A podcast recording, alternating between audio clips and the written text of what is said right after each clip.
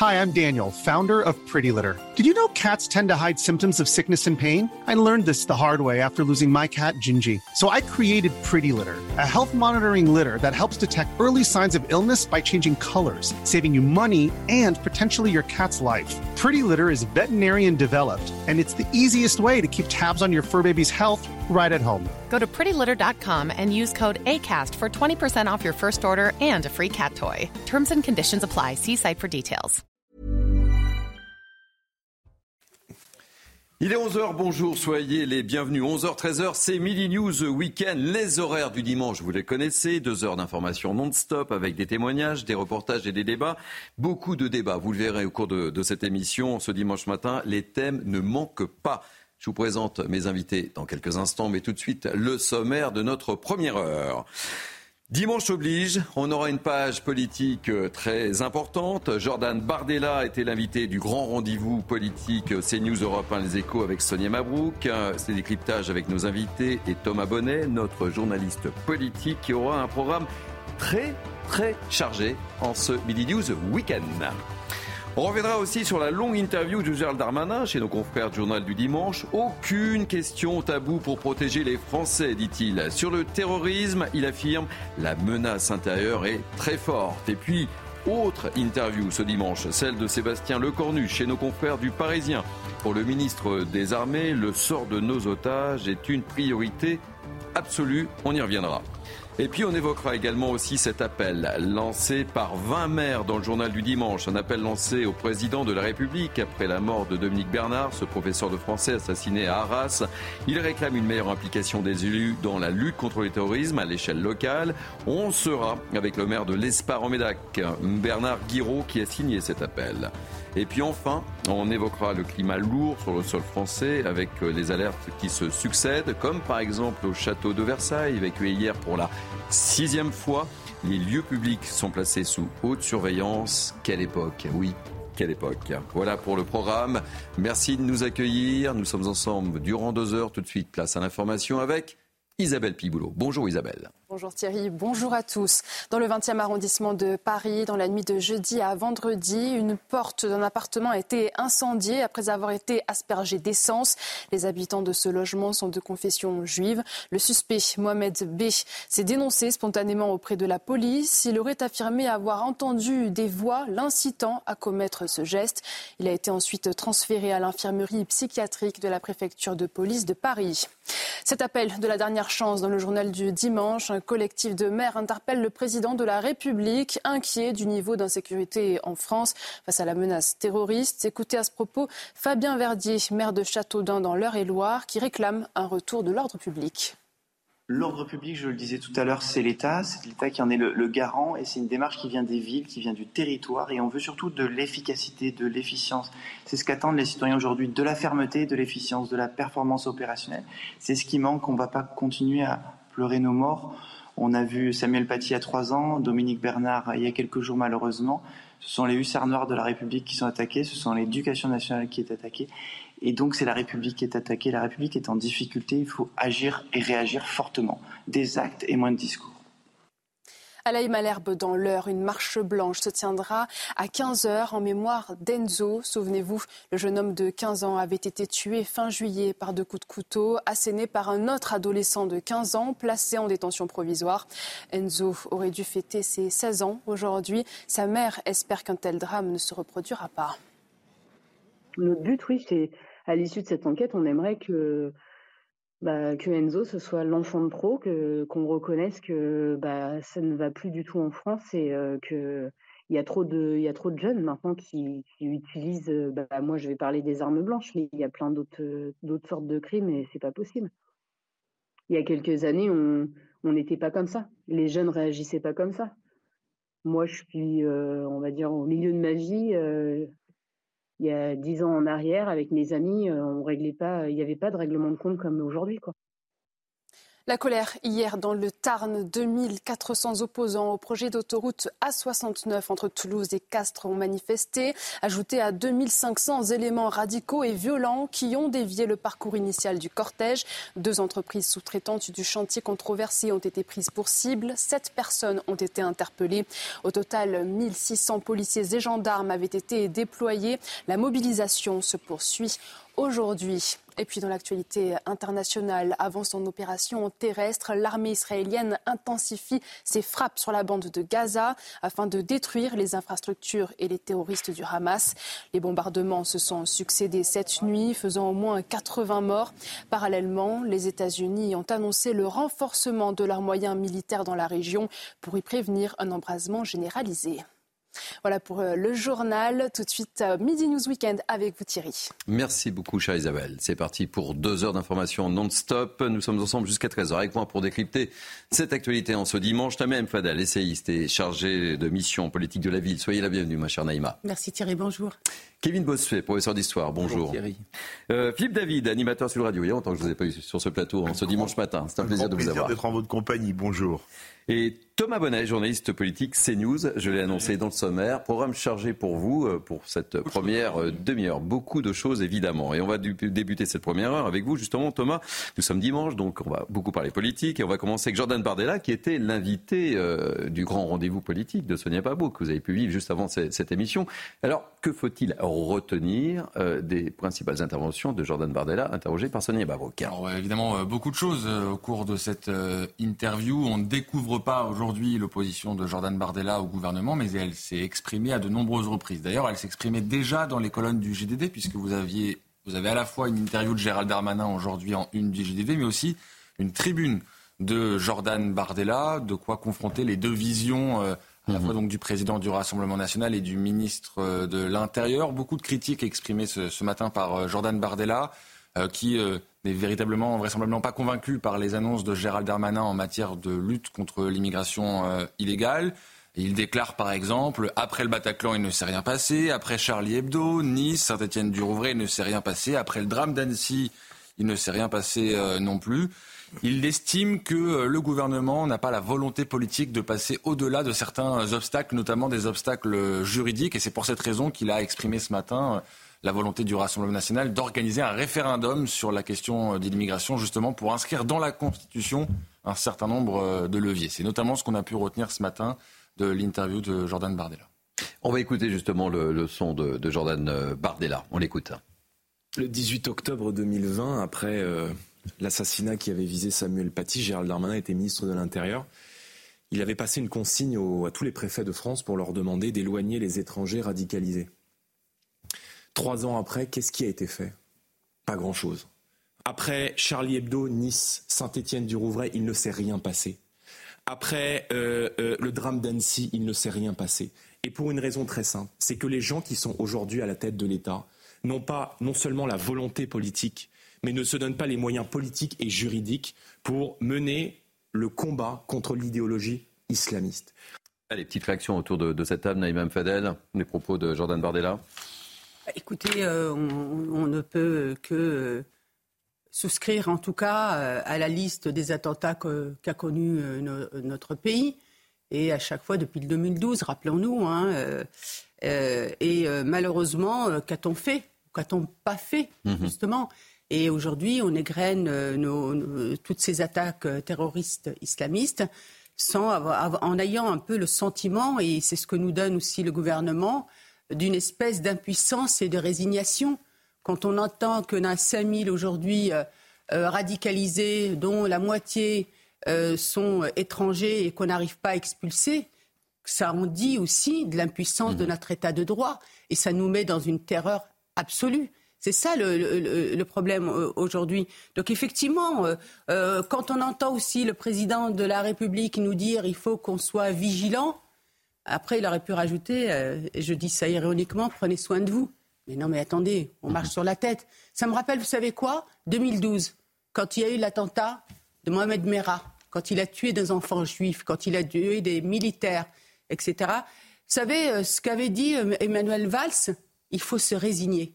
C'est terrible. Mhm. Il faut se résigner. Eh bien non, on ne va pas se résigner.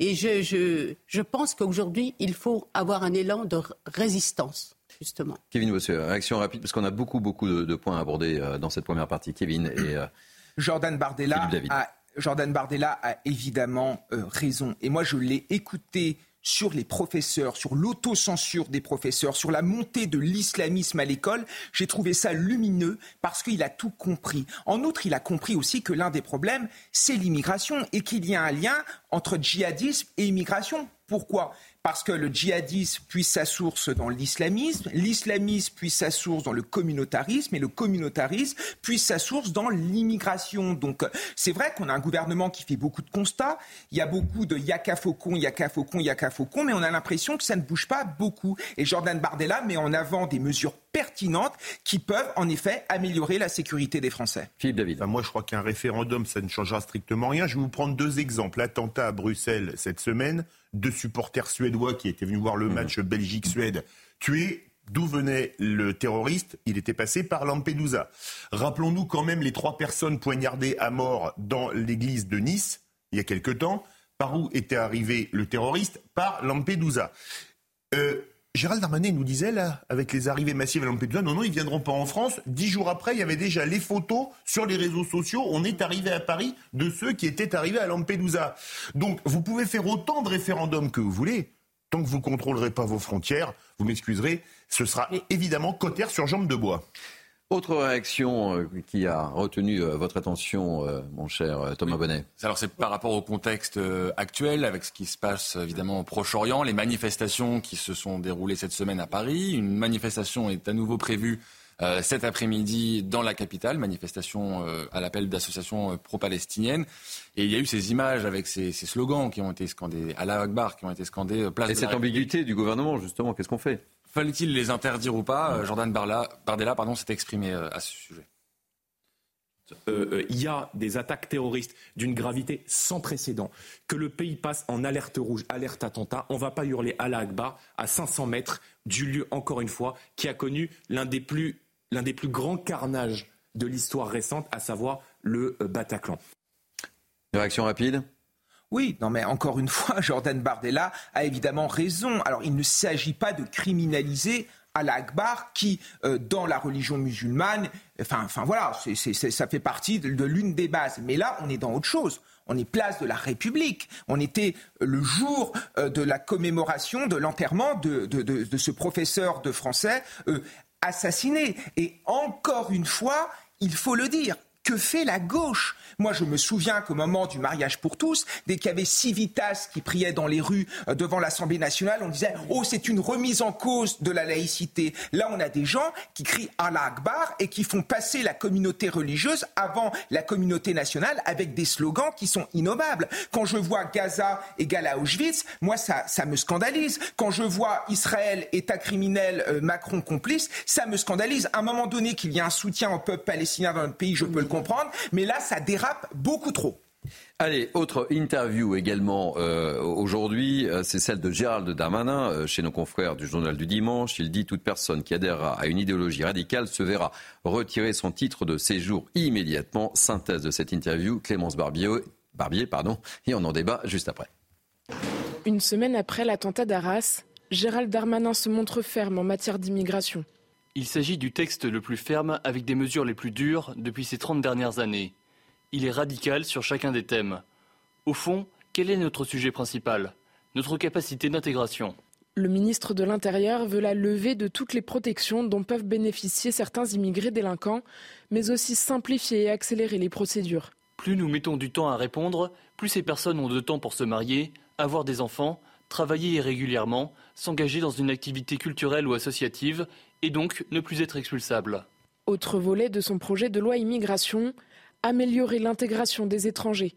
On intègre par le travail, la langue et les valeurs de la République les étrangers qui sont sur notre sol, comme mes deux grands-pères se sont assimilés par le travail et l'amour de la France. L'examen du projet de loi immigration doit débuter le 6 novembre au Sénat. Petite réaction, Philippe David. C'est quand même retirer les titres de séjour, d'accord? Mais si les pays où on expulse les gens ne délivrent pas les visas consulaires. on revient comme sur le contrôle des frontières. Ça sert à quoi puisqu'on ne les expulse pas? Donc on est dans une litanie de vœux pieux euh, qui, qui, montre à quel point le roi est nu, à quel point dans ce domaine l'impuissance est devenue la règle. J'aimerais revenir sur un point dans l'interview de Gérald Darmanin puisque le mot a été utilisé. Le mot intégration. Pour moi, le mot intégration ne veut rien dire parce que la France a toujours assimilé les personnes qui venaient s'installer en France désolé de le dire, euh, Naïma, pour moi, vous êtes quelqu'un de totalement assimilé et pas intégré, puisque vous êtes, mais c'est vrai, vous êtes assimilé à la culture française, vous n'avez pas de revendications communautaires, vous ne dites pas maintenant le, la civilisation française doit s'habituer à mes coutumes, mes mœurs, mes traditions. Tant qu'on ne reviendra pas à l'assimilation, on, on ne changera rien. Rien. Une fois qu'on a posé ce postulat, je pense qu'on a un petit peu avancé. Là, euh, dans, son interview, il le dit hein, très clairement, la menace intérieure est très forte. Il parle d'actes de djihadisme d'atmosphère. Euh, le projet de loi immigration, il craint une obstruction de l'extrême gauche.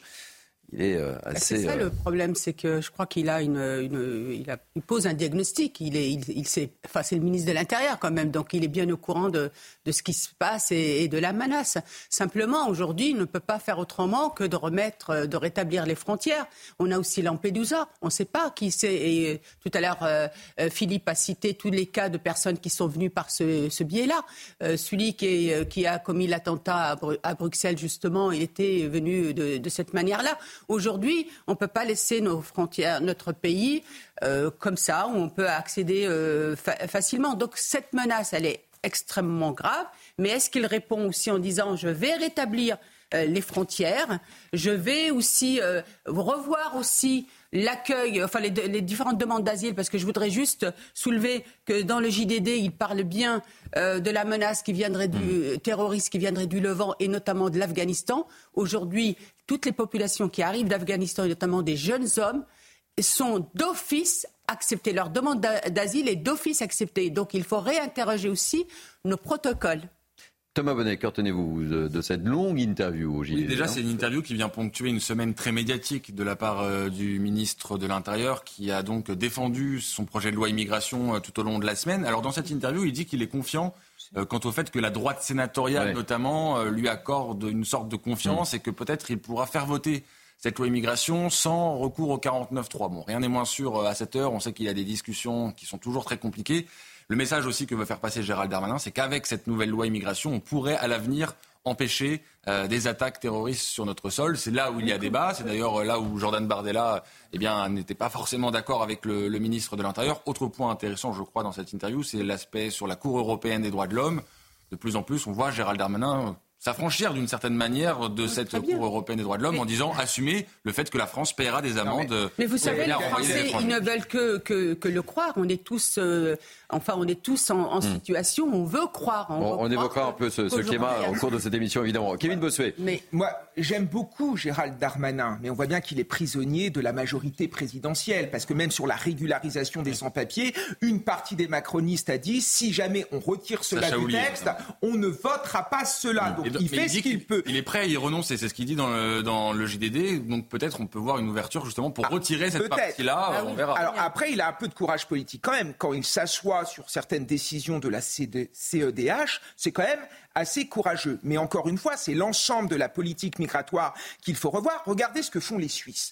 Les Suisses ferment leurs frontières et c'est une immigration à haute valeur ajoutée. Ils n'accueillent que des étrangers qui euh, apportent avec eux un bagage culturel, un diplôme, quelque chose qui va leur permettre de donner quelque chose à la Suisse. Enfin, c'est la base de tout. Et même au niveau de la naturalisation, il faut parler suisse, il ne faut pas euh, avoir commis des infractions. Enfin, c'est finalement euh, le bon sens. Donc, inspirons-nous des Suisses. Et dernière chose que j'aimerais ajouter, parce qu'on nous traite de fachos dès qu'on parle de préférence nationale. Mais regardez ce qui se passe en Suisse, c'est-à-dire qu'un employeur peut recruter un étranger à condition qu'il prouve qu'il n'y avait pas un Suisse pour prendre le poste et qu'il n'a pas pu former un Suisse. Ça s'appelle le bon sens. Allez, dernière interview, décidément très, très chargée cette actualité, hein, celle de Sébastien Lecornu, le ministre des, Armées, dans les colonnes du, Parisien, où il dit que euh, la menace terroriste ne doit pas conduire à ce qu'il n'y ait plus de vie diplomatique, culturelle, sportive et associative. Bref, la France a peur. Oui, alors il fait aussi un, point, un constat sur la menace qui pèse ah aujourd'hui sur la France. Et ce climat, et ce endogène, donc comme on l'a vu à Arras, des personnes qui sont déjà sur le territoire français.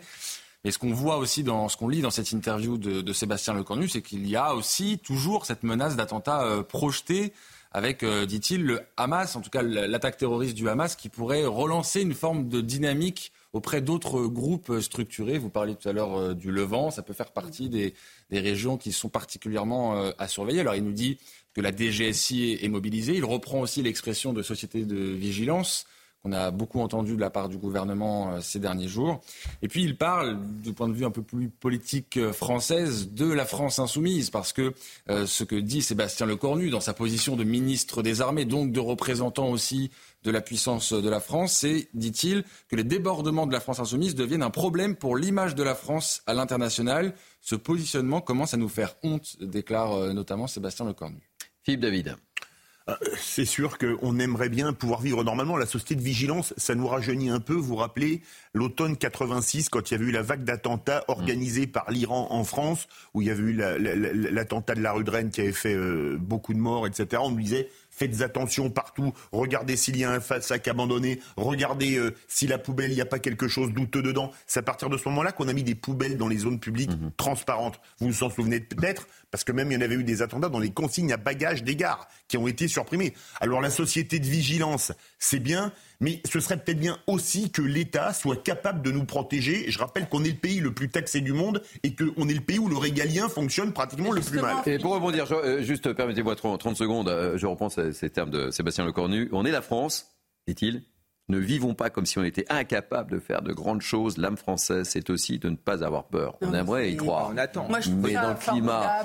Et on parlera de, la crainte dans le cours de cette émission de la communauté juive qui vit effectivement dans un climat et on aura un témoignage tout à l'heure, un invité qui nous dira un petit peu quel est le climat actuel sur le sol français. Nos compatriotes doivent se cacher euh, et cacher leur religion et cacher le fait qu'ils soient juifs. C'est dramatique, c'est insupportable. Et là, on nous dit on est la France. Eh en France, ce n'est pas possible. C'est inadmissible que nos compatriotes juifs doivent euh, justement euh, se cacher. C'est pas possible. On en parlera plus tard, ma chère Naïma Fadel. On va marquer une première pause dans ce Midi News Weekend. Beaucoup d'actualités. On parlera d'un collectif de 20 maires qui lance un appel au président de la République dans les colonnes du journal du dimanche. On vous dira tout ça dans quelques instants et on sera avec un maire, un des 20 maires justement qui a signé cette, cette tribune. A tout de suite. Il est 11h30, merci de nous accueillir. C'est Mini News Weekend jusqu'à 13h, horaire du dimanche. Tout de suite, un point info avec Isabelle Piboulot. Dans le Tarn, la mobilisation contre le projet d'autoroute A69 va se poursuivre aujourd'hui. Hier, 2400 opposants ont manifesté entre Toulouse et Castres, ajoutés à 2500 éléments radicaux et violents. Deux entreprises sous-traitantes du chantier controversé ont été prises pour cible. Les forces de l'ordre ont fait usage de 74 grenades lacrymogènes. Au total, sept personnes ont été interpellées. Avant son opération terrestre, l'armée israélienne intensifie ses frappes sur la bande de Gaza afin de détruire les infrastructures et les terroristes du Hamas. Les bombardements se sont succédés cette nuit, faisant au moins 80 morts. Parallèlement, les États-Unis ont annoncé le renforcement de leurs moyens militaires dans la région pour y prévenir un embrasement généralisé. Et puis dans le nord-est de l'Ukraine, au moins six personnes ont été tuées hier par des tirs de missiles russes sur un dépôt postal de la région de Kharkiv. Les victimes, âgées de 19 à 42 ans, étaient des employés de l'entreprise. Elles ont été touchées par des éclats d'obus et le souffle des explosions. 14 blessés sont également à déplorer, dont 7 dans un état grave. Merci beaucoup Isabelle. On retrouve dans 30 minutes. Allez, on poursuit les débats avec mes grands témoins de ce dimanche. Avec moi toujours, Naïm Fadel, Kevin Bossuet, Philippe David et Thomas Bonnet, qui a un programme très chargé en ce dimanche, je ne cesse de le dire. On va commencer par cette initiative je vous le disais, un collectif de 20 maires qui lance un véritable appel au président de la République dans les colonnes du journal du dimanche ce matin, après la mort de Dominique Bernard, ce professeur de français poignardé, vous le savez, à Arras le 13 octobre dernier. Il réclame une meilleure implication des élus dans la lutte contre le terrorisme à l'échelle locale. Nous sommes avec Bernard Guiraud, euh, le maire de l'Espar en Médoc. Bonjour Bernard Guiraud, merci d'accepter de témoigner euh, dans notre émission. Euh, j'ai une première question à vous poser. Bernard Guiraud, pourquoi cet appel? Oui, bonjour à vous toutes et vous tous. Alors pourquoi cet appel? Parce que c'est un ras-le-bol des élus. Je pense qu'on se fait le, le, relais de beaucoup d'élus de territoires ruraux, parce qu'à chaque fois on pleure, on nous demande de faire des silences, des minutes de silence après les, les, terribles catastrophes qui sont arrivées. Et il vient un moment où ben, ça dure, ça dure, mais il n'y a aucune alors il y a des prises de conscience, mais il n'y a aucune action qui soit menée réellement pour nous amener à nous, les élus de territoire, des vraies solutions et des solutions on en a. Sauf que quand ça arrange le gouvernement, on se tourne vers les élus, les élus de la République, et quand ça les arrange pas, eh bien on les ignore. Je pense notamment aux fichiers S dans nos communes. Nous ne sommes pas au courant et je trouve ça détestable. Alors pourquoi 20 maires, pourquoi pas 25, pourquoi pas 30 Et quels sont les, profils des, communes et, de vos collègues? Comment ça s'est passé justement? Qui est à l'initiative de tout cela Ça s'est passé parce que nous pensons que les villes sous préfecture de notre, de notre France sont des, des, des réels piliers pour la République et pour la démocratie je, je développe, c'est-à-dire que nos villes sous préfecture, on constate, nous toutes et nous tous, que les extrêmes euh, sont, euh, sont portés euh, en piédestal dans nos territoires ruraux. Pourquoi? Je ne crois pas que ce soit par adhésion, c'est surtout parce que les gens en ont marre, en ont marre de voir nos, nos services publics dans nos territoires ruraux partir. Je pense notamment aux tribunaux, aux, sous-préfectures, etc. Et donc nous, nous prenons ben, justement euh, de ramener les services publics dans nos villes sous-préfecture et euh, de nous aider à remettre la démocratie et les services publics au sein de nos territoires ruraux. Vous avez le sentiment euh, d'être un peu les oubliés de l'État, là, Bernard Guiraud c'est exactement ce que nous disons d'ailleurs. Nous sommes les oubliés de la République et de l'État, et il vient au moment où si l'État ne, ne, ne, comprend pas notre démarche, euh, ça va, ça va s'accentuer, je pense, et ça va devenir de plus en plus compliqué. Je vous garde avec, euh, avec nous euh, quelques instants. je vais donner la parole à, mes grands témoins. Quelle est votre réaction sur cette initiative et cet appel lancé, Philippe David, hein, par ces 20 maires de, de, de, communes moyennes, je dirais? Alors déjà, maire, c'est un sacerdoce. Ben oui parce que vous êtes en première ligne et vous avez les parents qui viennent se plaindre parce qu'il y a une ampoule qui marche pas sur un cours de tennis municipal. Euh, et vous pouvez même y laisser votre vie. Hein. Je rappelle qu'il n'y a pas très longtemps, un maire mm. a été tué, mais c'était dans le Var, à l'autre bout de la France, euh, par euh, des gens qui jetaient, je crois, des déchets dans un endroit où c'était interdit. Et les maires, il ne faut pas oublier une chose, ce sont eux qui sont doublement les victimes avec les baisses de dotation de l'État.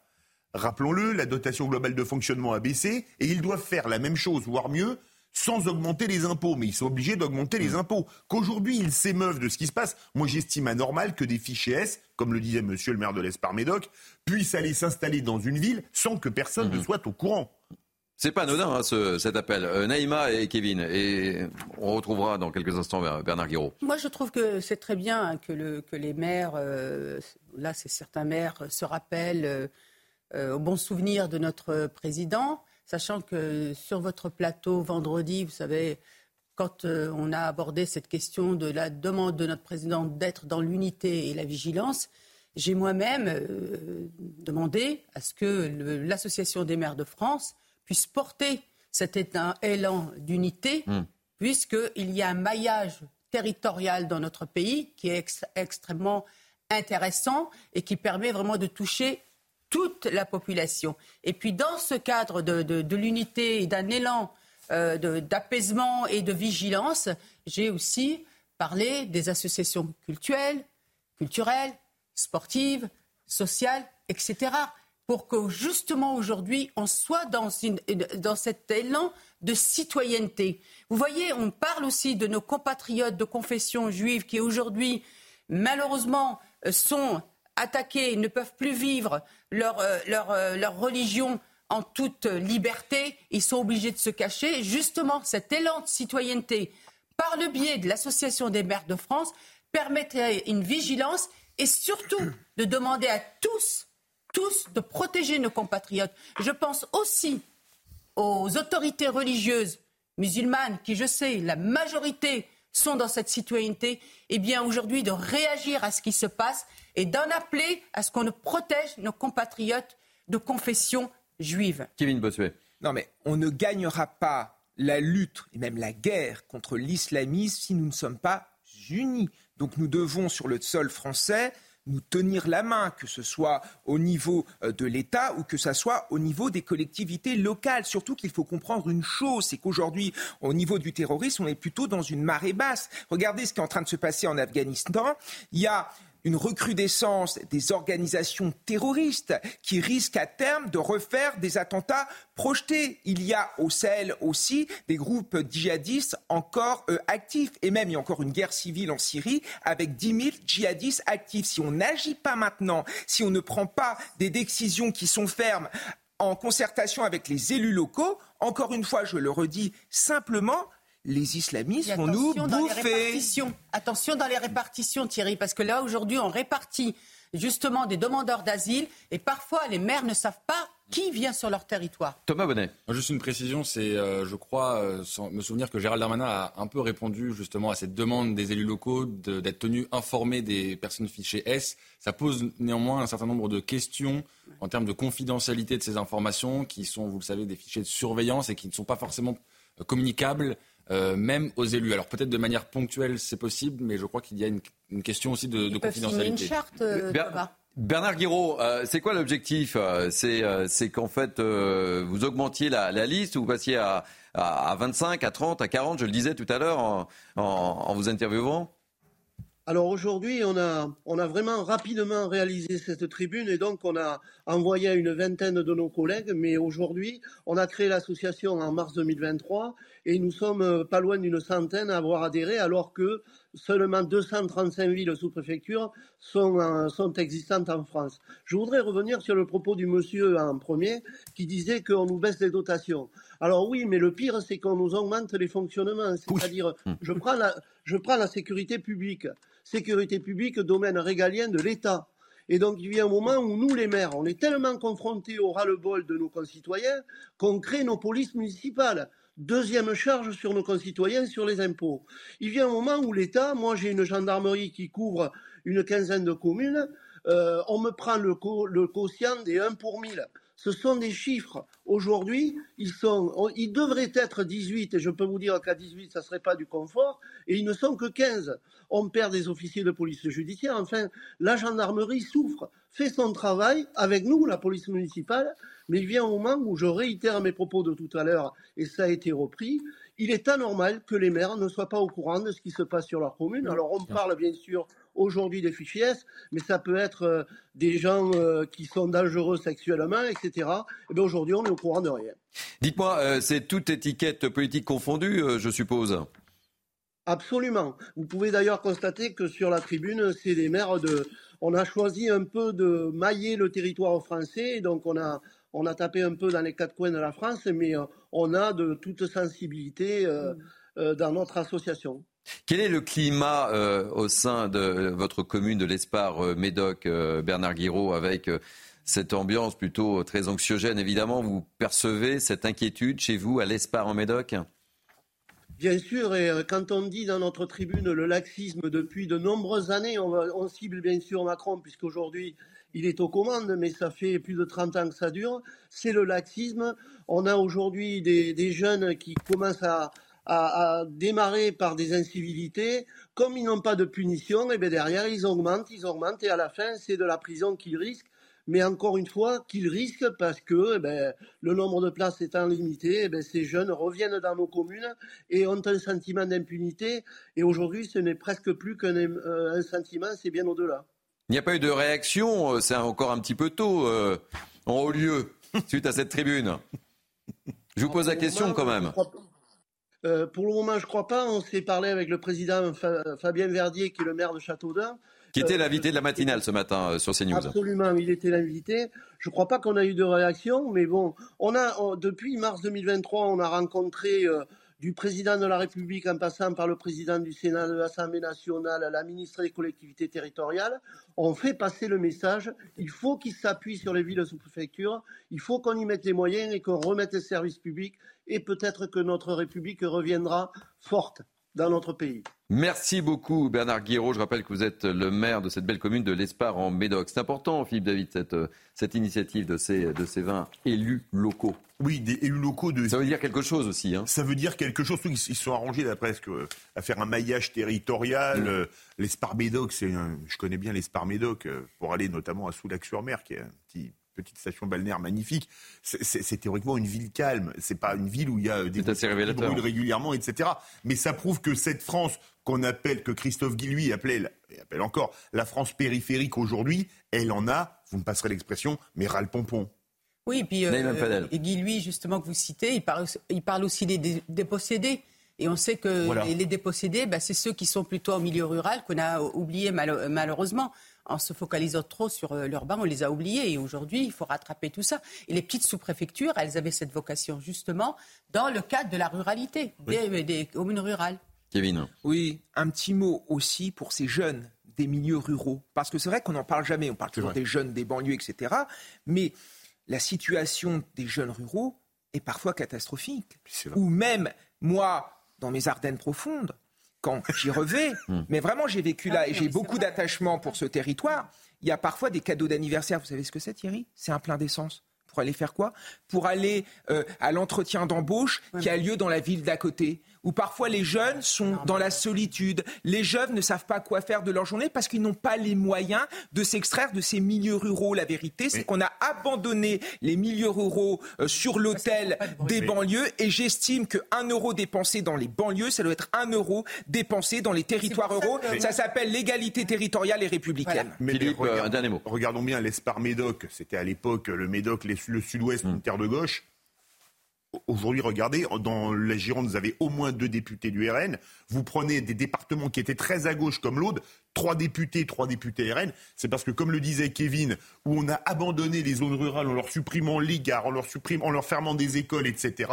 Aujourd'hui, ils disent on est abandonné et donc bah, ils se vengent dans les urnes. On l'a vu avec euh, le maire de l'Espar euh, en Médoc. Hein, euh, le climat est est quand même très, très, très anxiogène. Le château de Versailles a été évacué pour la sixième fois euh, hier. À cette époque de l'année, jusqu'à 15 000 visiteurs fréquentent le domaine et à chaque fois, eh bien, euh, à chaque alerte, tout le monde est obligé de déguerpir, d'évacuer. Regardez ce sujet de Sarah Varny, Audrey Berthaud et Laura Lestrade. Quelle triste époque. Évacué pour la sixième fois en une semaine, le château de Versailles a été une nouvelle fois la cible d'une alerte à la bombe ce samedi. Pour des raisons de sécurité, les visiteurs ont été appelés à quitter les lieux, une situation incompréhensible pour de nombreux touristes. On vient de Lyon pour voir le, visiter le château et ben, on, espérait pouvoir euh, en profiter, mais non, pas cette fois. Ce sera pour une autre fois. Comment est-ce possible en France, à Paris C'est terrible.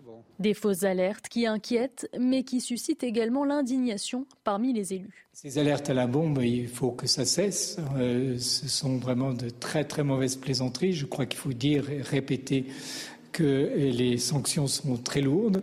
Il y a déjà une personne euh, qui a été interpellée. Et les sanctions, c'est la prison et c'est des peines financières euh, qui sont très élevées. Même si le château a rouvert ses portes peu après 14h30, les fausses alertes à la bombe à répétition découragent peu à peu les touristes.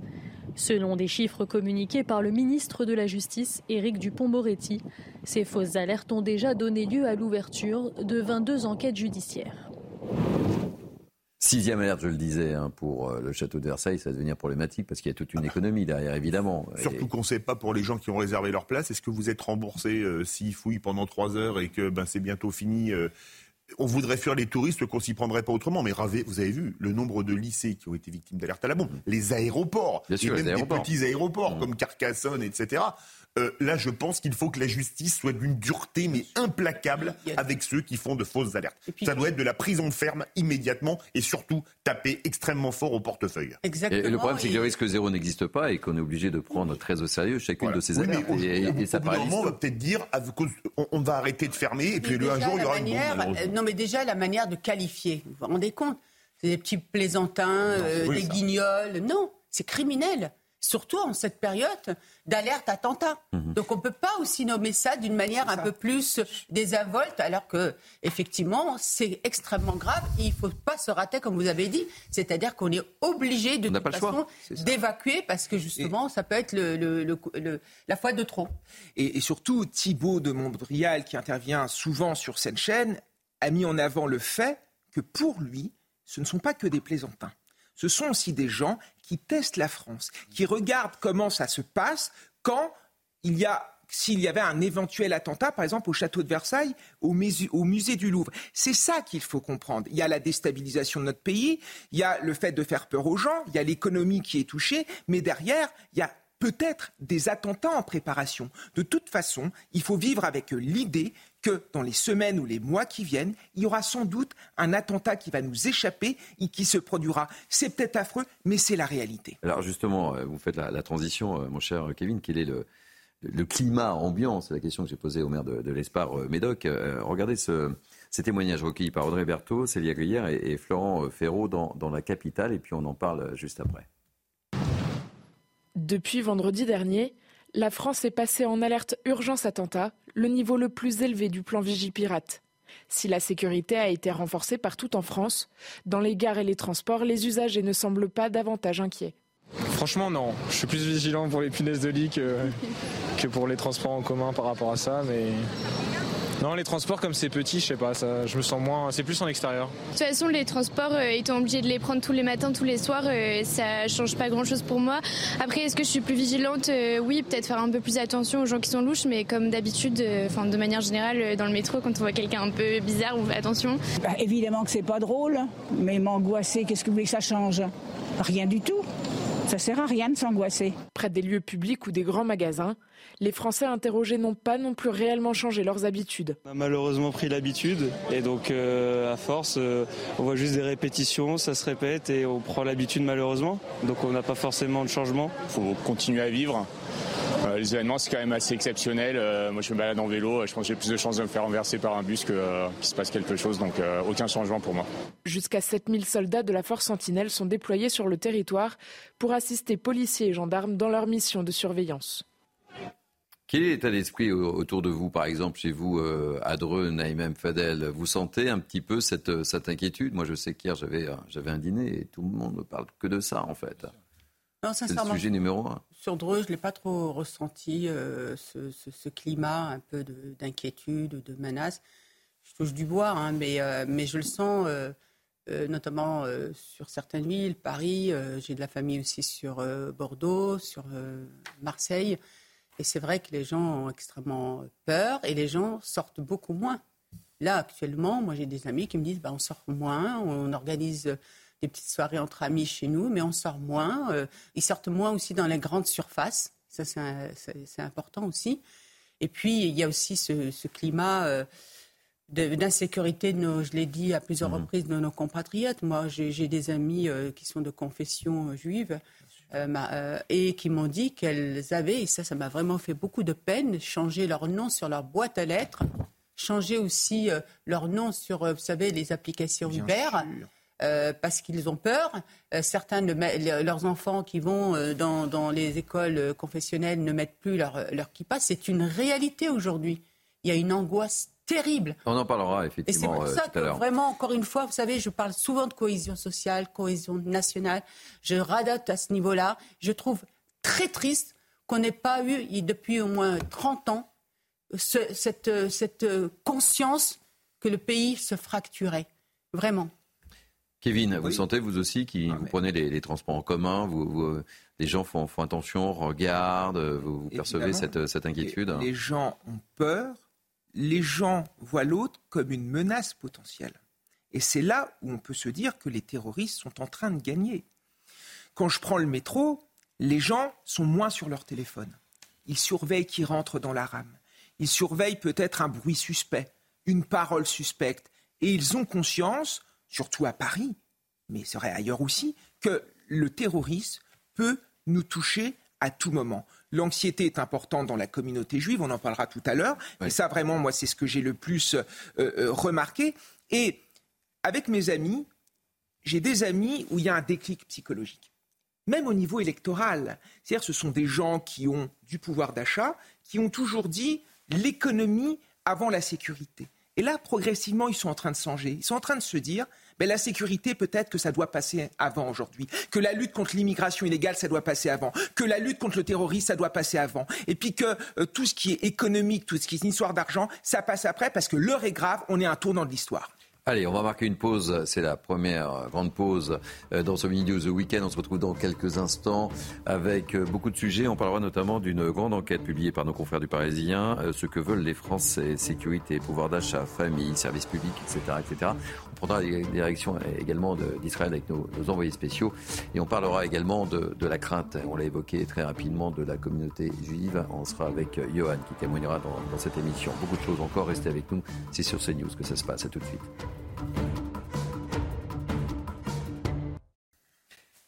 Il est midi tout juste. Merci de nous accueillir. C'est midi 12 week-end jusqu'à 13h. Je vous présente mes grands témoins du jour dans quelques instants, mais tout de suite, un point info avec Isabelle Piboulot. Rebonjour, ma chère Isabelle. Rebonjour Thierry, bonjour à tous. À la une, cette déclaration. Toute personne qui adhérera à une idéologie radicale se verra retirer son titre de séjour immédiatement. Le ministre de l'Intérieur l'assure. Il n'y a aucune question tabou pour protéger les Français. Gérald Darmanin s'est exprimé dans un entretien inédit au JDD. Une interview très largement consacrée au projet de loi immigration dont l'examen au Sénat débutera le 6 novembre. Dans le 20e arrondissement de Paris, la porte d'un appartement a été incendiée après avoir été aspergée d'essence dans la nuit de jeudi à vendredi. Les habitants de ce logement sont de confession juive. Le suspect, Mohamed B, s'est dénoncé spontanément auprès de la police. Il aurait affirmé avoir entendu des voix l'incitant à commettre ce geste. Il a été ensuite transféré à l'infirmerie psychiatrique de la préfecture de police de Paris. Hier après-midi, les Marseillais ont rendu hommage à Soukaina. Une marche blanche s'est tenue à la mémoire de la jeune femme victime d'une balle perdue le 10 septembre alors qu'elle se trouvait dans sa chambre. Un drame sous fond de trafic de stupéfiants. Les habitants sont encore sous le choc. Reportage de Laure Para et Sarah Varny.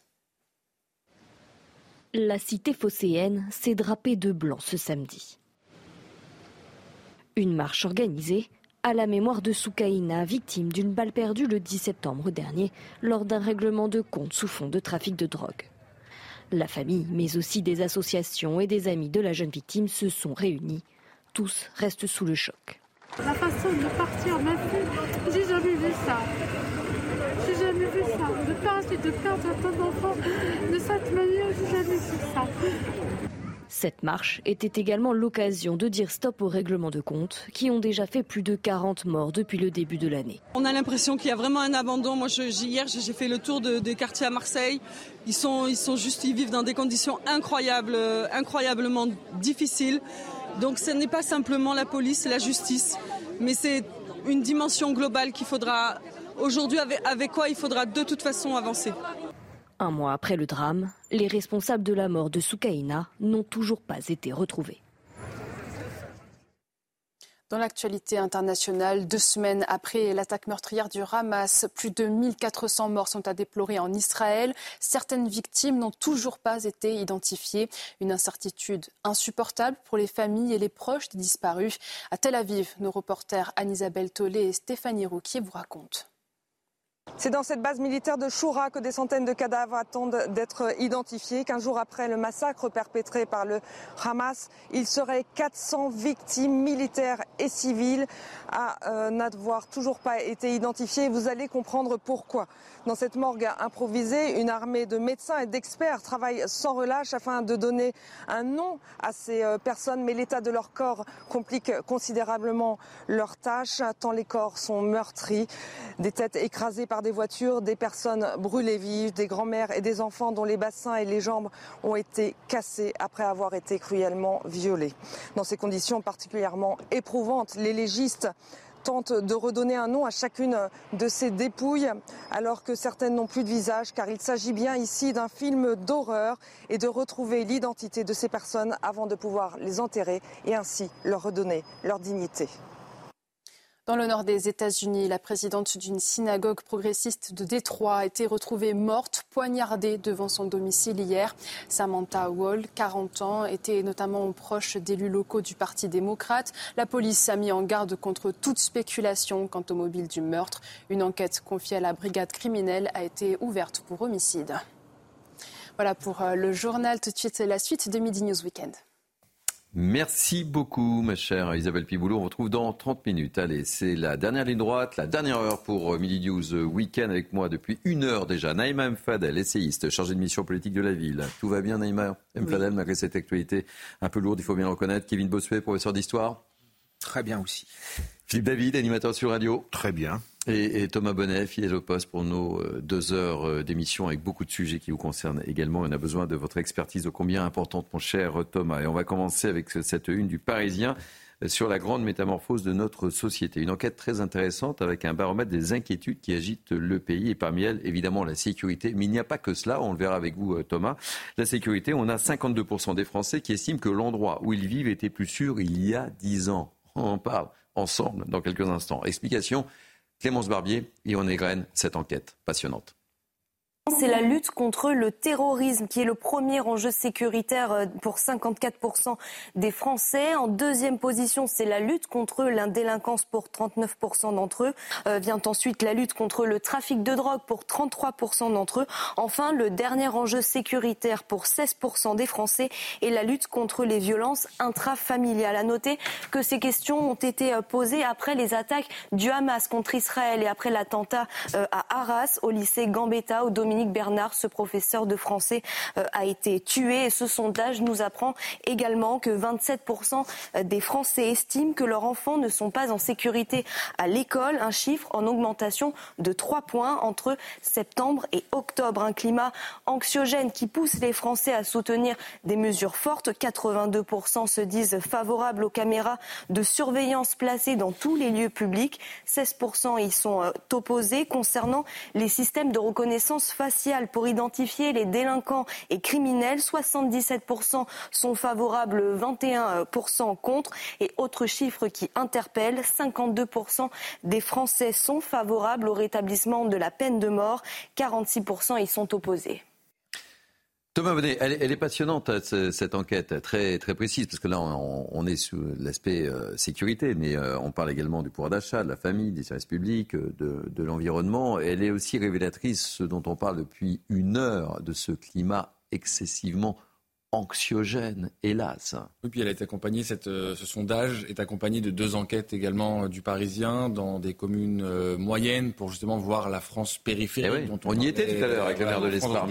On est à hein. Châteaudun et à Lons-le-Saunier. Ah et c'est important de prendre la température de, la, de ce qui se passe Absolument. en Alors on voit donc les préoccupations du, du point de vue sécuritaire, préoccupations également d'un point de vue économique. Ça ressort énormément dans les différents indicateurs de ces sondages. Et puis il y a aussi la relation à la politique qui est dégradée, très fortement dégradée dans, ces régions.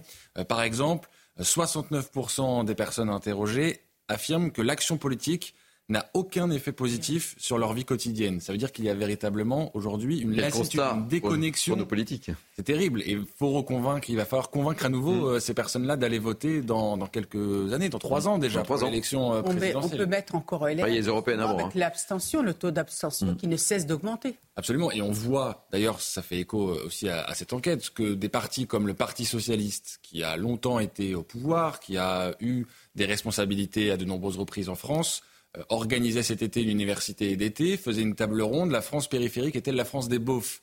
Voilà aujourd'hui comment ça se concrétise. C'est que ces personnes-là n'ont plus aucune accroche avec les partis politiques. Autre, autre indicateur intéressant, 31% des personnes interrogées estiment que leurs opinions se sont radicalisées ah, bah en l'espace de 5 ans. Commentaire autour de ce plateau il y a, on, on, égrènera les, les, chiffres, parce qu'il y a d'autres chiffres qui m'ont interpellé. Merci euh, évidemment, euh, mon cher Thomas. Kevin On a eu le grand déclassement, le grand remplacement. Maintenant, on a le grand effacement.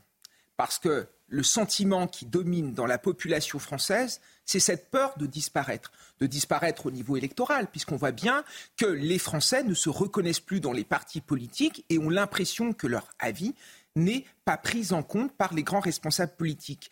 Le grand effacement, pourquoi? Parce que avec toute cette insécurité, on sait très bien qu'à tout moment, on peut en être victime. Regardez ce qui s'est passé à Marseille avec cette jeune fille qui était chez elle à côté de sa mère et qui a été abattue par une balle perdue à cause du trafic de drogue. On sait très bien qu'aujourd'hui la violence est telle qu'on euh, peut mourir à euh, chaque instant. Et aussi, aujourd'hui, il y a la menace terroriste qui est évidemment présente. Et il y a un dernier grand effacement, c'est au niveau de notre identité.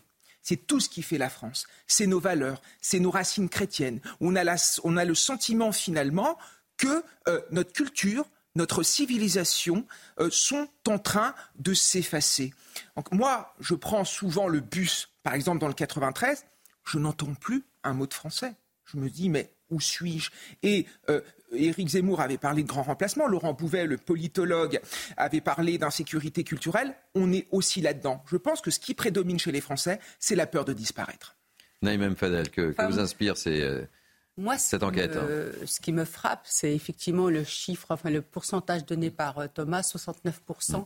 n'ont pas confiance en l'action politique. Ah et, euh, on a d'autres. C'est pas une surprise en soi. Oui, évidemment, mais euh, ils, le disent aussi qu'ils trouvent que leurs politiques sont complètement déconnectées de la réalité hmm. qu'ils vivent. Et on l'a vu dernièrement, d'ailleurs, avec euh, cet épisode lié à l'inflation. la majorité vous disent, en fait, on, on se recroqueville sur notre famille. Il y a vraiment la famille qui reste celle qui rassure. Le cocon, la racine, et puis après, la base. On parle aussi de, de, de, la débrouillardise. Et ça, moi, je le vois, et mm. notamment dans des, euh, dans des communes, petites communes, rurales, euh, tout en étant un peu plus grosses qu'une euh, qu'une commune de la ruralité, disons entre 20 et 30 000 habitants, et qui sont en fait, qui sont complètement enclavés. Ben, vous avez cité Châteaudun. Mm. Châteaudun, pour y aller, c'est vraiment très difficile. Il n'y a pas, par exemple, de bus, il y a des difficultés vraiment de mobilité mm. des, des, habitants. Et on voit bien qu'on n'a pas pensé, on a oublié en fait, dans notre pays depuis une trentaine d'années, à, ce maillage en termes d'organisation mmh. et de mobilité. Mmh. Regardez, on a fermé toutes les petites gares hein, dans notre mmh. pays. Parce que le maire, tout à l'heure, qui parlait des sous-préfectures, qui ne sont plus vraiment des sous-préfectures avec le tribunal, avec le commissariat, etc. Mais il y a aussi tous ces petites gares, tous ces petits chemins de fer. Le chemin de fer, il a été pensé en France pour relier aussi, euh, aussi les Français.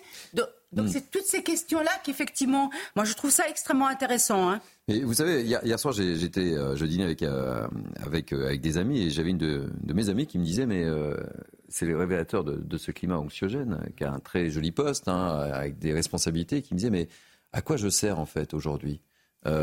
Qu'est-ce qu'il faut que je fasse pour changer les choses? Alors je dis bah écoute je sais pas, tu fais déjà beaucoup de choses, tu diriges une entreprise, tu euh, voilà. Il faut peut-être que je m'engage dans, dans, euh, dans, l'humanitaire, dans euh, ou alors tu fais de la politique, mais je ne sais pas si c'est la bonne réponse. Mais vous voyez, ce climat, ce, cette discussion-là, je ne savais pas qu'on allait aborder ce thème ce matin de Mini News, mais c'est quand même assez révélateur. Hein, ce sont des gens qui ont, qui ont mon âge. Ces gens-là, les gilets jaunes, bah, finalement sont finalement assez représentatifs de ce qu'on a là. Est-ce qu'il y a eu des réponses apportées finalement à ce mouvement-là euh, sur le fond? Il n'y a pas. et puis l'autre chiffre, je vous donne la parole. Je voudrais écouter également euh, Philippe David, mais l'autre l'autre chiffre aussi qui, qui m'interpelle, c'est euh, et ça c'est terrible hein, quand même. Hein, je ne voudrais pas non plus accentuer le, cette, cette, ce, ce, climat, mais 52% des personnes interrogées ont des pensées négatives au moins une fois par mois. Vous imaginez? Ah oui. Dans, dans, quel, dans, quel, monde on vit là Philippe? Mais ce chiffre, 69% des Français ne font pas confiance dans l'action des politiques. Mais c'est logique. Les ah bah politiques n'ont plus de pouvoir. Mm. Les politiques n'ont plus de pouvoir. Je vais vous prendre un exemple. Vous voulez sanctionner plus durement les terroristes. Vous savez, la Convention européenne des droits de l'homme qui dit vous n'avez pas le droit de faire ci, pas le droit de faire ça. Je vous rappelle quand même que Salah Abdeslam, à l'origine, qui a fait participer au massacre du 13 novembre, n'a pas été renvoyé en France par la Belgique parce que des avocats ont fait un recours en disant que sa peine de perpétuité réelle était une peine inhumaine et dégradante et que donc il a pu massacrer des dizaines de personnes, il ne faut pas qu'il ait une peine de prison trop longue. C'est d'ailleurs amusant, 52% des Français voudraient le rétablissement de la peine de mort, mais c'est strictement interdit par la Convention européenne des droits de l'homme qu'on a signée. On continue, on nous dit qu'il faut avoir une politique régalienne plus forte. Oui, mais comme on est criblé de dettes et que on ne peut, on est déjà à plus de 3 000 milliards de dettes sans problème et qu'on on explose les 3% de Maastricht, on n'a plus les moyens de mettre plus de moyens à notre armée qui a un demi porte-avions, parce que quand on a un porte-avions, et comme il est moitié du temps en entretien, on a un demi-porte-avions, on a une armée qui est à l'os, on a une police qui est à l'os, on a une justice qui est à l'os. Mais les services publics de, régaliens, de, pardon, parce que là, pour euh, faire des tableaux Excel, ça manque pas. Oui, mais il n'y a pas de problème. Mais pour le régalien, donc, on n'a plus les moyens d'en faire. Alors, comme on élit des gens qui n'ont pas de pouvoir, faut pas s'étonner qu'après les gens, parce qu'ils y ont renoncé, et mmh. très contents d'y renoncer. En, fait, euh, ce qu'on voit aussi dans, dans, dans ce, ce, formidable travail hein, qui a été fait par le Parisien, c'est ce qu'on connaît aussi, et je rejoins ce qu'a dit aussi euh, Thomas tout à l'heure, c'est qu'en fait, les Français ont envie aussi qu'on s'occupe d'eux, de leur vie lambda, en fait, tout simplement, mhm. qu'ils restent dans cette vie où ils peuvent vivre du fruit de leur travail, qu'ils puissent vivre en, sécurité, qu'ils aient les services publics, effectivement, d'une manière égalitaire, etc. Les gilets jaunes, mais moi je regrette, vous pouvez même pas imaginer, parce que moi j'avais fait une tribune dès le premier mouvement, et vraiment je regrette amèrement qu'on n'ait pas vraiment accordé l'importance qu'il fallait aux Gilets jaunes et qu'on les a laissés ensuite se radicaliser. Parce que les Gilets jaunes étaient vraiment ceux qui nous disaient quelque chose de, ces dépossédés, dont Christophe Guillouis. Les dépossédés, c'est-à-dire qu'à un moment, ben vous avez une élite, c'est l'histoire, vous savez, du, du, rat des villes et du rat des champs. Et le rat des villes, le bobo repu, etc., va penser la vie du rat des champs. Voilà, et il va la penser en fonction de lui. Lui qui a tout en proximité. Ah, il n'en a rien à faire du rat des champs qui, lui, est éloigné de tout et dont les enfants ne peuvent pas accéder à autant de choses que le bobo repu qui, à un moment, va décider effectivement de ce qu'on doit manger, de comment on doit se déplacer, etc. Un, dernier mot. Euh. Non, je vous en prie, mais, je vois que vous êtes bien parti. Euh, un dernier mot euh, rapidement, Kevin et, Thomas, et ensuite on, enchaînera. Je suis évidemment d'accord avec tout ce qu'a dit Naïma mais je pense que le mal est plus profond et j'aimerais rebondir sur l'anecdote euh, avec votre ami. Ben oui, le problème des Français aujourd'hui, c'est qu'ils sont dans une quête de sens. Mm. Et c'est typique des peuples qui se sentent mourir. En se disant à quoi je peux servir? Quel est mon rôle dans la société? Comment je peux sauver mon pays? Comment je peux sauver ma civilisation?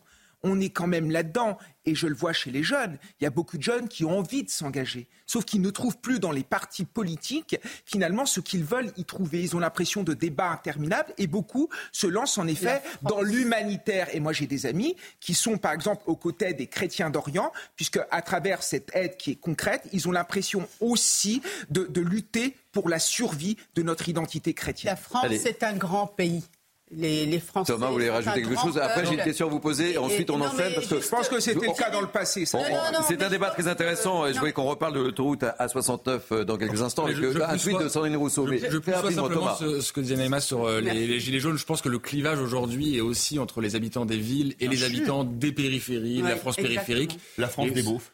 La France, selon le Parti socialiste. je pense que c'est aussi ces Français-là qu'il faut écouter euh, plus attentivement. Allez, j'ai juste une dernière question pour rebondir sur cette enquête. Euh, vous savez quel est l'âge minimum euh, jusqu'auquel les Français aimeraient vivre? 70 ans? 75 Vous On fait tour de table. Vous 75. Vous, pour vous, 75 Pour vous, pour vous personnellement Oui, le oui, oui, non, pour vous. Oh, moi, si je suis en forme, il n'y a pas de limite. Thomas 100 ans, 100 ans. 100 ans. Ah non euh, J'irais 82 ans. Combien? 82. Pourquoi 82 Je sais pas. Mais parfois, il y a des chiffres qui me viennent en tête. Non, il a pensé au terme des Garonne. 80. Eh bien, écoutez, euh, selon euh, nos confrères du Parisien, c'est 90 ans, l'âge minimum ah. jusqu'auquel les Français aimeraient vivre. Voilà. Allez, on termine. Il nous reste 4 minutes euh, euh, dans cette euh, avant-dernière partie hein, de Mini News Weekend. On va retourner du côté de l'autoroute A69 que vous connaissez bien puisque vous avez suivi ce, ce sujet, mon cher Thomas Bonnet, entre Toulouse et Castres. hier, il y a eu une manifestation et parmi lesquels 2500 éléments radicaux et violents qui ont dévié le parcours initial du cortège allant jusqu'à incendier une cimenterie. On voit tout ça avec Sarah Varny et Célia Gruyère. Et puis derrière, on voit le sujet et puis on réagira peut-être, enfin j'en suis même persuadé, puisque euh, Sandrine Rousseau a réagi sur ce qui s'est passé. Ah. On voit les images et ensuite on en parle, mais très rapidement. Allez. Derrière ces tracteurs, 4900 personnes, selon la préfecture, se sont rassemblées pour dire non au projet de l'autoroute A69. Mais le rassemblement qui se déroulait dans une atmosphère bon enfant a rapidement dégénéré. Selon la préfecture de police, 2500 individus radicaux se sont séparés du cortège principal et ont commis des exactions contre deux entreprises du BTP engagées sur le chantier de la 69. Dans cette cimenterie, les bureaux, trois véhicules toupies et un engin de travaux publics ont été incendiés par ces militants qui ont également déployé cette banderole avec le message No Macadam. Des dégradations que condamne le ministre des Transports Clément Beaune. Je condamne ces violences scandaleuses et inexcusables. Beaucoup n'étaient là que pour en découdre. En démocratie, manifester est un droit, casser est un délit. Au total, les forces de l'ordre ont fait usage de 74 grenades lacrymogènes et procédé à cette interpellation. Le rassemblement se poursuit jusqu'à ce dimanche. La préfecture demande aux organisateurs de veiller à ce que le reste de cette mobilisation se déroule dans le calme. Alors Thomas Bonnet, euh, vous connaissez bien puisque vous avez fait un reportage, mais vous avez une petite analyse hors plateau qui était assez intéressante. Moi, je disais 2500 individus radicaux, 2400 participants, nous dit-on. Ça veut dire quand même qu'il y a eu euh, peut-être euh, une forme de défaillance des services de renseignement. Alors on peut quand même dire qu'il y avait un dispositif de sécurité très important qui a été mis en place. Force est de constater malgré tout que la manifestation a rassemblé au mois d'avril, déjà, il y avait eu des éléments perturbateurs radicaux, mais ils étaient nettement moins nombreux. Et ce qu'on avait déjà constaté à l'époque, c'est qu'il venait pas seulement évidemment du Tarn, mais de la France entière, parce que ce combat contre l'autoroute A69 est en fait un symbole plus large. Ceux qui participent à cette manifestation participaient à Sainte-Soline pour mmh. certains ou euh, à d'autres événements comme Notre-Dame-des-Landes. Bon, alors c'était pas Sainte-Soline, mais euh, Sandrine Rousseau euh, oh, s'est fendue d'un petit tweet. Et euh, je voulais absolument vous montrer, et, et François Epp, qui collabore avec moi sur euh, cette émission. On va vous le mettre tout de suite à, à l'écran. Regardez euh, son commentaire euh, sur le trajet de l'A69. Il ne s'est rien passé. C'était pacifiste, rien à signaler. Un camion a brûlé dans une cimenterie plus loin. La production de ciment pollue beaucoup. Voilà, parler de dégradation éventuellement, mais parler de violence, c'est un parti pris. Elle a aussi commenté, je me permets de rajouter, oui. vous savez, la, la, préfecture de police parfois poste des photos des, du matériel qui est saisi sur les manifestants. Il y avait un canif, il y avait aussi des des couteaux, enfin des, des, des, voilà. des boules de elle, pétanque avait, elle a hein. souligné ça en disant que voilà, ce n'est simplement un petit canif et qu'il n'y avait rien à Elle a même dit l'écologie ne passe que par la radicalisation. C'est extrêmement grave. C'est quand même une, une, élite de la République. Mm. Elle, est, elle fait partie des parlementaires qui ah votent les lois. Elle est censée faire respecter la, la République, l'état de droit. Moi, je trouve ça extrêmement grave. Et vous savez, c'est pour ça que à un moment, euh, je, je, rejoins l'enquête qui a été faite par le Parisien, c'est qu'à un moment, vous vous dites, mais comment croire tous ces politiques? Quand on nous parle d'état de droit, de fermeté, etc., et vous avez des élus de la République et vous pouvez rien, rien faire. C'est-à-dire qu'elle valide, elle légitimise, légitime, la, elle légitime la violence les dégradations, c'est extrêmement grave. Non, mais comment faire Je suis d'accord. Non, mais beaucoup, beaucoup. en fait, la vérité, c'est que beaucoup d'écolos n'aiment pas la France. Déjà qu'on a une conscience nationale, on ne mobilise pas autant de policiers pour un tel projet. Je pense que nos policiers seront utiles ailleurs, notamment dans la lutte contre l'islamisme. Et de manière générale, ces écolos n'aiment pas le progrès. Ces écolos n'aiment pas la France. Regardez ce qui s'est passé dans ce petit village de 400 habitants à Saint-Pierre de Colombier, où on construit un centre religieux. C'est-à-dire que vous avez des écolos qui s'en prennent au chantier et c'est les religieuses qui doivent, mm. euh, so qui doivent lutter contre ces écolos, parfois en les plaquant au sol, mm. pour en effet que ce centre religieux puisse être construit. Mais cela en dit long. Ces gens détestent ce que nous sommes. Allez, deux mots, Philippe David, et on marque deux mots, je regardais une interview de Louis de Funès et Gérard Horry il y a quelques jours euh, sur mon téléphone à la télé canadienne. Et Louis de Funès disait le comique c'est un don, c'est inné. En voyant les tweets de Sandrine Rousseau, je me dis que Louis de Funès avait fondamentalement raison. Vous savez, vous êtes vital dans cette émission. J'adore. C'est le seul qui est capable de citer Louis de Funès. C'est le seul qui peut capable de Et c'est pour ça qu'on l'aime. Il est incroyable. Allez, on marque une pause euh, pour la dernière ligne droite et euh, on, on, on, ira euh, sur le terrain, on ira euh, en Israël euh, et on parlera également ce dont on, on a parlé de, de cette de cette crainte de la communauté juive avec le témoignage de, de Johan qui nous racontera également quel est son, son état d'esprit. A tout de suite.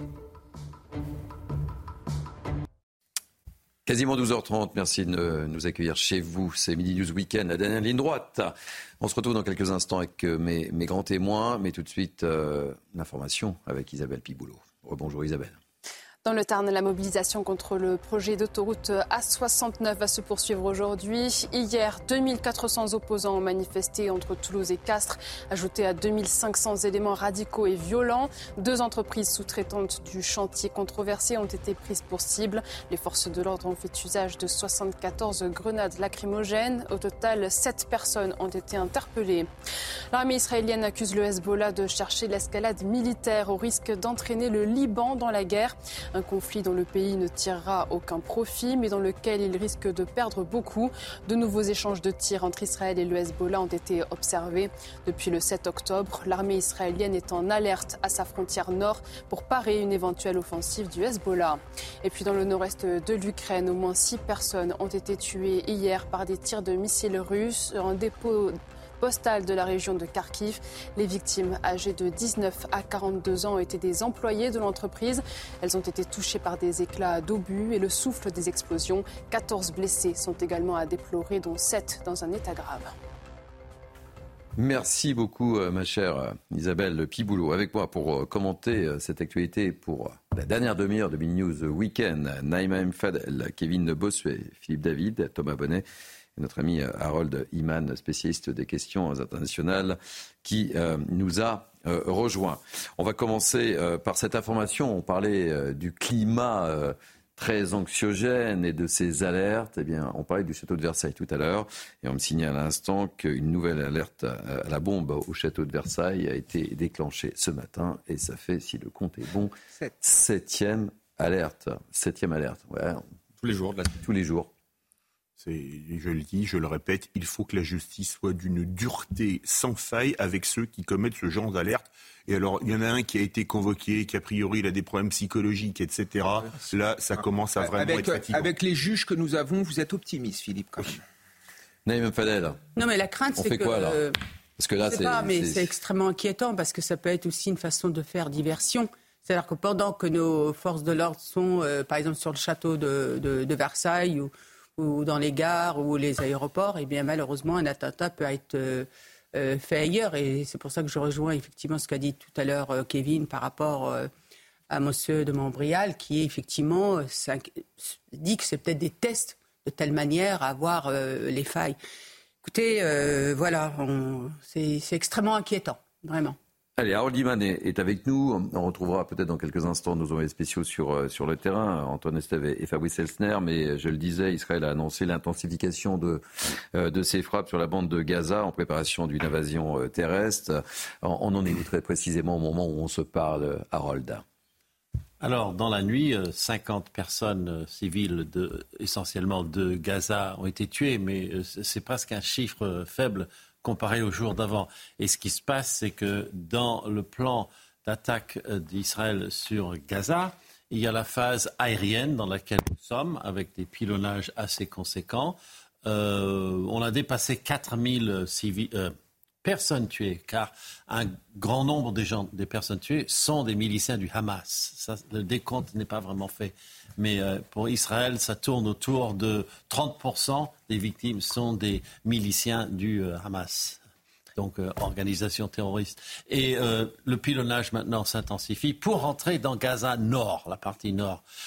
Et ça se poursuit, mais cela traîne un petit peu. Donc, on est en droit de se demander pourquoi ça traîne. Est-ce qu'il y a une négociation derrière? Est-ce qu'on est en train de chercher où sont les otages? Ou est-ce euh, véritablement quelque chose de sensé? Ou est-ce qu'on a peur de déclencher au mauvais moment alors qu'il y a beaucoup d'activités du Hezbollah dans le nord, sur la frontière d'Israël, et pas seulement le Hezbollah, mais aussi des groupes palestiniens qui se sont constitués là-bas euh, avec la bénédiction Allez, on va retrouver tout de suite euh, nos envoyés spéciaux, l'une de nos équipes, Antoine Estève et, Fabrice Elstner. Bonjour euh, Antoine.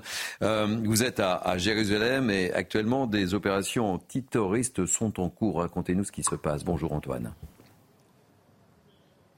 Bonjour, effectivement, une partie des territoires palestiniens ont été bouclés par les autorités israéliennes ce matin. Nous sommes nous-mêmes, euh, euh, nous sommes rendus à côté de Bethléem. On n'a pas pu passer parce que les portes étaient fermées. On s'est beaucoup renseigné.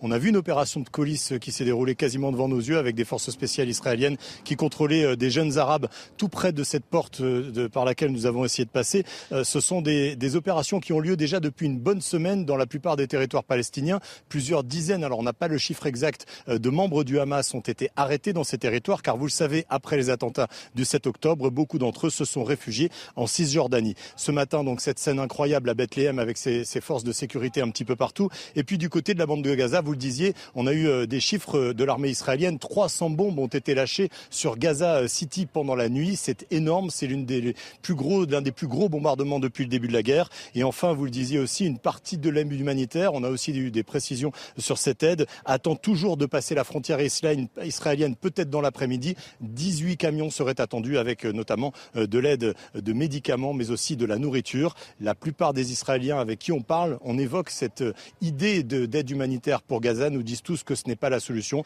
Ils nous disent tous qu'ils attendent maintenant une opération militaire d'envergure, surtout une opération militaire au sol, cette fois-ci à l'intérieur de la bande de Gaza. Merci euh, mille fois Antoine Estève. Je rappelle que vous êtes accompagné par euh, Fabrice Elsner. Vous étiez en direct de Jérusalem. Euh, Naïma vous avez une question à poser à, à, Harold Iman. Parce que c'est vrai que quand on aborde cette question de ce conflit-là, qui malheureusement n'a toujours pas trouvé d'issue malgré les différents accords, et puis, on se rend bien compte que souvent, euh, Israël euh, dit qu'en face d'elle, elle n'a pas vraiment des gens qui ont envie de faire euh, la paix avec elle, notamment le Hamas qui, lui, a envie de la destruction d'Israël. Et puis, Mahmoud Abbas, qui dernièrement a tenu quand même des propos clairement antisémites. Ah, avant la guerre. Avant la, avant la guerre, oui, oui, avant la guerre, effectivement. Quelques, oui, quelques temps avant la guerre. Hmm. Donc, moi, la, la, question, je voulais vous, vous demander votre avis.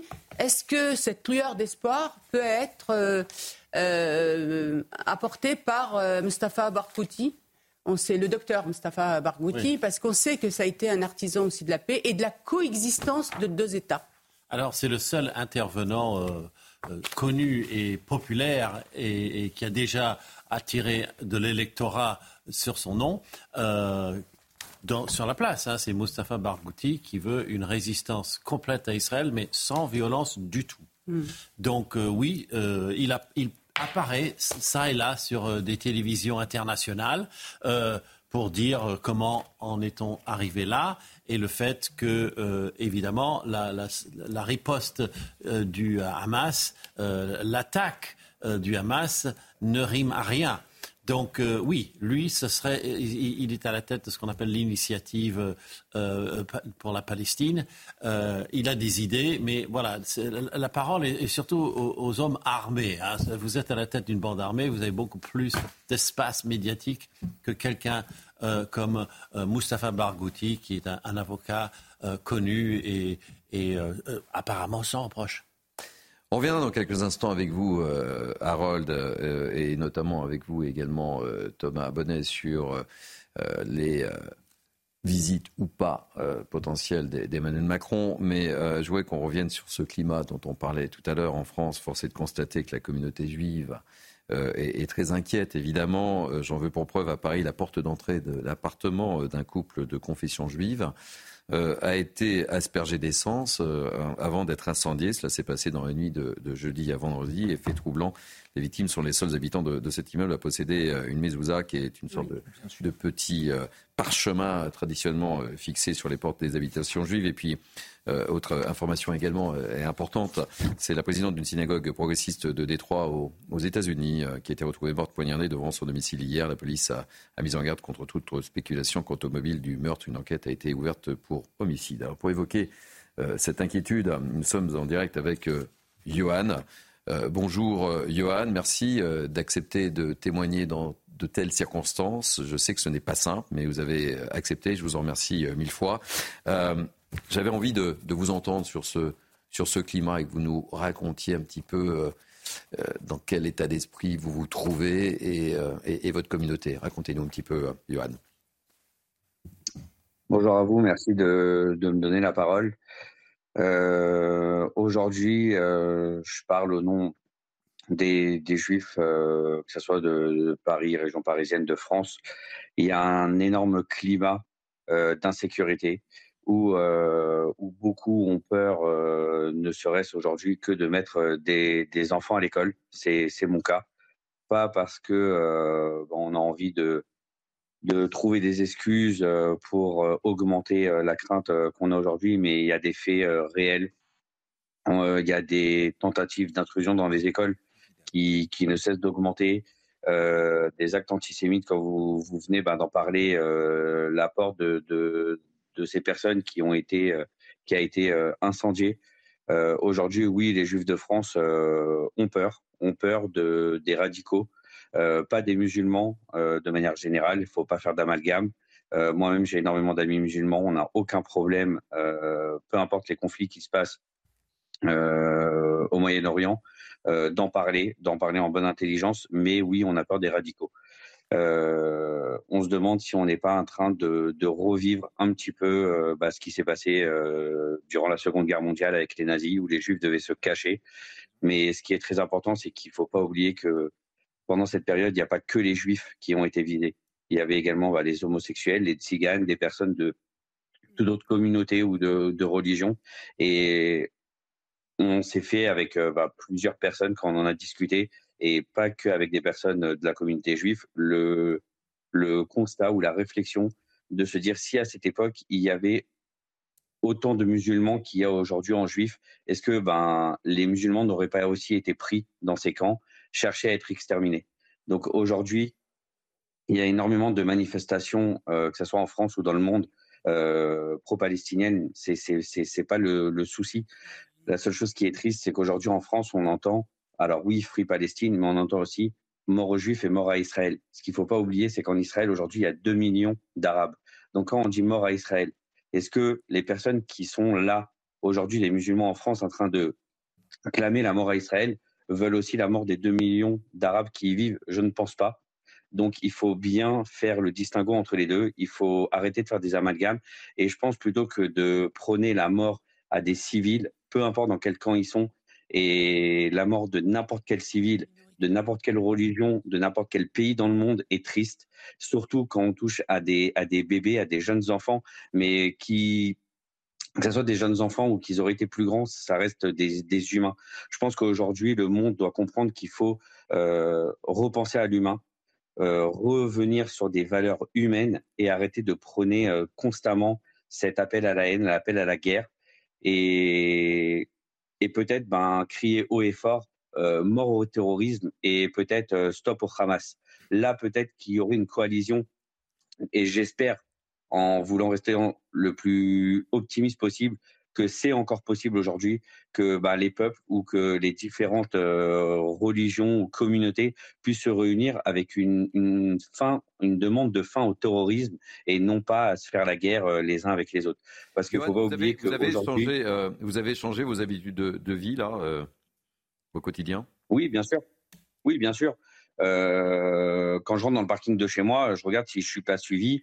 Euh, je regarde si ben, les personnes qui sont dans le parking, étant donné que ben, je vis dans un endroit où il y a un parking avec euh, plus de, de, je crois, si je vous dis pas de bêtises, 300 résidents. oui, on n'est pas à l'abri qu'il y ait une personne. ben, je, je me suis jamais caché d'être de religion juive. Et oui, on je peux, j'ai, j'ai souvent même la crainte de me dire est-ce qu'il n'y a pas une personne euh, connaissant ben, où je me gare, le fait que je sois juif, qu'on ne m'attende pas euh, dans le parking, que ben, comme ces personnes qui ont eu leur porte brûlée, euh, qu'on ne vienne pas faire la même chose chez moi ayant une mezouza. Euh, comme je vous ai dit au début, oui, mes enfants euh, ne vont plus, même s'ils sont dans des petites classes de, de, de crèche, mais on ne les met plus à l'école. Euh, il y a énormément de choses qui ont changé, oui. Même dans, dans avec nous euh, quelques instants jusqu'à la fin de cette émission. Je voudrais qu'on fasse réagir. Votre témoignage est, très fort euh, et merci encore une fois. Je vous remercie encore une fois d'accepter de, témoigner parce que ce n'est pas facile, évidemment. Mhm. Kevin Bossuet. Je crois qu'on parle beaucoup de montée de l'antisémitisme. Il faut quantifier la chose. Dans les dix derniers jours, en France, on estime qu'il y a eu moitié des actes antisémites de l'année 2022. Regardez ce qui se passe à Londres, une augmentation depuis le début du conflit de 1353% des actes antisémites.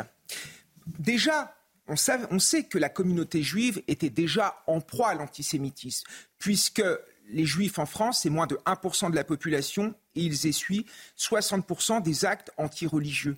Donc il y avait des réflexes qui se sont installés. On cache la kippa sous la casquette, ou on ne reste pas devant la synagogue. Mais là, il y a eu un déclic psychologique. On se demande même si on doit aller à la synagogue, si on doit emmener nos enfants à l'école. Il y a des professeurs de confession juive qui parfois déposent des arrêts maladie parce qu'ils ont peur de se rendre dans leur établissement. On est dans un pays où, par exemple, sur le mur de Carcassonne, il y a quelques jours, on a vu un tag tuer un juif est un devoir. On n'a pas su protéger les juifs pendant la Seconde Guerre mondiale et aujourd'hui, il ne faudrait pas reproduire cela. Les juifs sont en danger et j'aimerais qu'on le comprenne. Mais Philippe et, Naïma. Pas, qu'en France, parce que le climat, alors on ne va, pas faire d'extrapolation sur Détroit. Mais hier, à Barcelone, un hôtel qui appartient à un homme d'affaires euh, israélien, juif, a été pris d'assaut par des manifestants pro-Palestine. Je peux vous donner le nom de l'hôtel. Il s'appelle Hôtel Cortés. Il n'est pas loin de la Rambla ils ont viré tous les drapeaux pour mettre des drapeaux palestiniens. Euh, on continue. C'est Julien Drey, quelqu'un qu'on connaît bien sur CNews, qui a tweeté une manifestation à Varsovie. Vous pouvez vérifier son compte Twitter, hein, avec une étoile de David jetée dans une poubelle. Évidemment. Mhm. Vous voyez, en Pologne, ça rappelle des souvenirs quand même, mhm. parce que je vous rappelle que quand il y a eu le pogrom de Jedwabne, des civils, des civils polonais ont bien aidé les Einsatzgruppen. Oh, mais comme en France, hein, il y a des civils qui ont bien aidé aussi à la déportation des Juifs. Euh, attendez, donner le mot de la fin. attendez, je vais dire juste un dernier mot. Et quand on voit qu'à Sydney, des gens ont crié, gazé gazer les juifs devant l'opéra de Sydney, je veux dire que le problème n'est pas que franco-français. Hein. Naïma, très rapidement, parce que je voudrais donner le mot de la fin à Johan. Moi, je voudrais juste dire à Johan qu'il ne faut surtout pas baisser la tête, euh, qu'il ne faut surtout pas raser les murs, qu'il faut continuer à être fier de sa religion et de ce qu'il est. Euh, moi, je suis musulmane. Et je vous le dis vraiment avec euh, émotion. Ceux qui, notamment dans cette manifestation, représentent, ils étaient 4000 environ. Vous avez 8 millions de, musulmans en, France euh, aujourd'hui.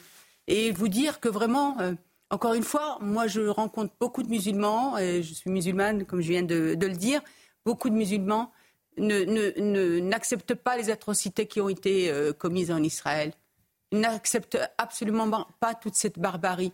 Et je peux vous dire que la plupart que je rencontre, avec qui je discute, et notamment des jeunes, c'est des jeunes qui, qui soutiennent la cause palestinienne mais on est beaucoup, bah. mais une majorité, une quasi-majorité, à ne pas être dans cet amalgame. On aimerait les entendre moi, parce qu'à part l'imam Chalgouni, on n'entend oui, personne. Mais écoutez, encore une fois, rapporter 4 000 euh, environ à 8 millions aujourd'hui de, musulmans en France. Bon, voilà. Et je remercie Johan d'avoir dit aussi qu'il ne faut pas faire d'amalgame. Et j'ai envie de vous dire, surtout vraiment, encore une fois, ne baissez pas la tête.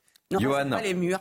Et si vous avez besoin de musulmans, et j'en appelle aussi vraiment aux autorités euh, religieuses musulmanes. Aujourd'hui, nous devons être absolument aux côtés de nos compatriotes de confession euh, juive. Et je voudrais citer aussi un autre exemple, puisque notre ami euh, Philippe a cité notamment Barcelone. Je voudrais dire fier de mon pays d'origine, qui est le Maroc, où il y a eu des manifestations, il n'y a pas eu une seule dégradation des lieux de culte juifs. Johan, euh, il nous reste 30 secondes. Le, mot de la fin, quel est le message que vous avez envie de, délivrer sur, sur l'antenne de, de, CNews dans Midi News Weekend? Le mot de la bah, fin. J'ai envie de dire, comme, Madame euh, vient de le préciser, oui, on baisse pas la tête, mais on aimerait euh, se sentir beaucoup plus soutenu par les autres communautés aujourd'hui de France, savoir que les Juifs de France ne sont pas seuls et que cette petite minorité ne l'emportera pas. On n'est pas là pour prôner ni la haine ni la mort de qui que ce soit. On déplore les morts du monde entier, peu importe euh, où euh, la guerre a lieu. La guerre, c'est toujours un drame. Mais voilà, on a envie de voir les actes antisémites euh, ne plus ne plus exister, ne plus avoir peur de sortir avec une kippa ou ne plus avoir peur d'aller déposer nos enfants dans des écoles de confession juive. Voilà. Merci beaucoup, Johan. Merci encore mille fois d'avoir accepté de témoigner dans Mini News Weekend. C'était avec ces paroles que se termine cette émission. C'est deux heures de direct. Merci Naïma, merci Kevin Bossuet, merci Philippe David, merci euh, Thomas Bonnet, merci euh, Harold Image. Je voudrais remercier François Epp, Arthur Veil, Charlotte Gordzala, David Bouinet. Merci aux équipes de la programmation, Lino Vettez. Merci aux équipes en régie. Vous pouvez bien évidemment revivre cette émission sur notre site cnews.fr. Euh, tout de suite, c'est Enquête d'esprit avec Émeric Bourbet. Et puis à 14h, vous avez rendez-vous avec 180 180 minutes info avec Elodie Huchard. Je vous souhaite une belle semaine sur CNews. Lundi, c'est euh, Sonia Qui occupera le fauteuil de Bill News, évidemment, comme tous les lundis.